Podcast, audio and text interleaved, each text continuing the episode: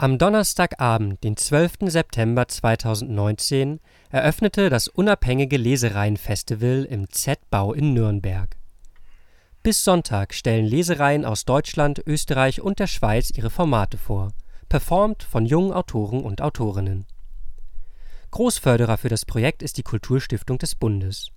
Litradio hat mit Friederike Tappe-Hornbostel von der Stiftung über den Literaturstandort Deutschland und Rilke gesprochen Sie haben heute das ähm, Ulf-Festival eröffnet. Wie war das für Sie? Aufregend. Also ich wusste ja nicht ganz genau, wie es so wird. Ich kannte den Z-Bau nicht, aber ich kannte einige Leute, die das hier organisieren und da wusste ich, dass das toll wird und dass es auch äh, überraschend sein wird und jedenfalls über so Erwartbares, über Normales hinaus irgendwas geben wird.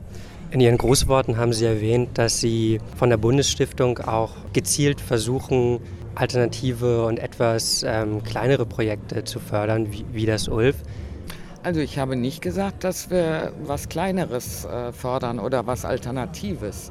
Ich habe davon gesprochen, dass wir uns zuständig fühlen für äh, Überforderungen, also für Sachen, die Institutionen, Einrichtungen, Vereine in der Regel nicht leisten können, weil sie über das hinausgehen, was diese Institutionen, sage ich jetzt mal, üblicherweise machen.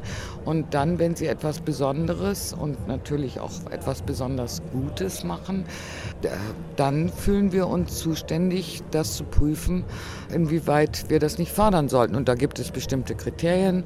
Äh, eins ist beispielsweise, dass internationale Beteiligung dabei sein soll. Aber in jedem Fall ist die Tatsache, dass sich hier die unabhängigen Lesereien treffen und ein solches wirklich, das meinte ich mit überbordendes, überforderndes Programm auf die Beine gestellt haben, äh, das war aller Unterstützung wert.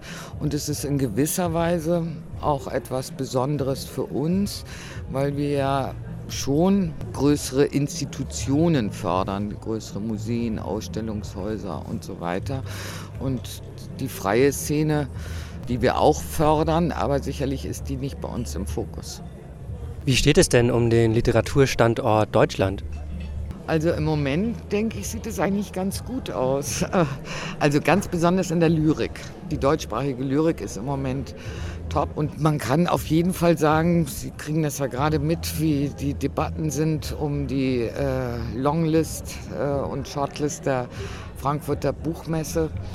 Äh, jetzt über Qualitätsfragen, äh, also da bin ich sicherlich nicht die Richtige, die sich da abschließend dazu äußern kann, aber dass die Debatten stattfinden und dass vielleicht auch wie soll ich sagen, eine, eine Gewöhnungsphase, äh, die nicht ganz einfach ist, anfängt, dass man sagt, ja, die Literatur wird diverser, die Formen, die Genres äh, fransen aus, wenn das nicht zu negativ klingt, wird, es wird jedenfalls unschärfer.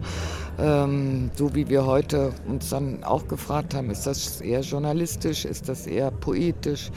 Ähm, da ist viel in Bewegung.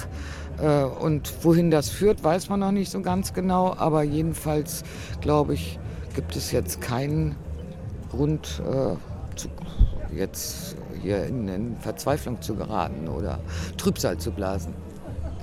Sie haben in Ihren Grußworten sich sehr speziell auf Rilke bezogen.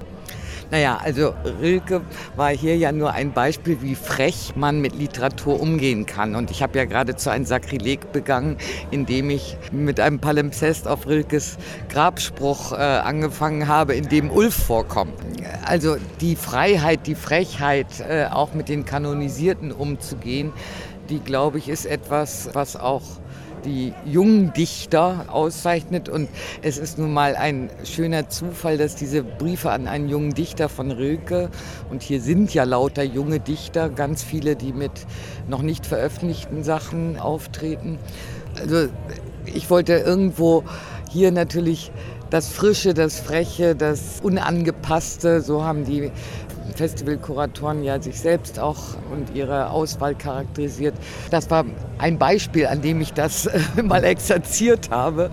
Äh, und, was, und das tatsächlich, und äh, der Anlass war ja ein bisschen, dass just tatsächlich in diesem Jahr, also in dem Jahr, in dem Ulf stattfindet, erstmals wirklich der vollständige Briefwechsel mit dem Kapus äh, jetzt bei Wald, im Waldstein Verlag veröffentlicht wird, was auch erstaunlich ist, 90 Jahre danach, während diese Briefe an einen jungen Dichter eben, wie gesagt, also Lady Gaga äh, hat Sprüche auf dem Arm und in Filmen und in, also ein ganz, ganz großer äh, Fan war äh, Dennis Hopper. Und jetzt, wie man das beurteilt oder nicht, aber jedenfalls ist Poesie ist wenn sie richtig gut ist, ist sie unverwüstlich und sie ist immer auch anknüpfungsfähig.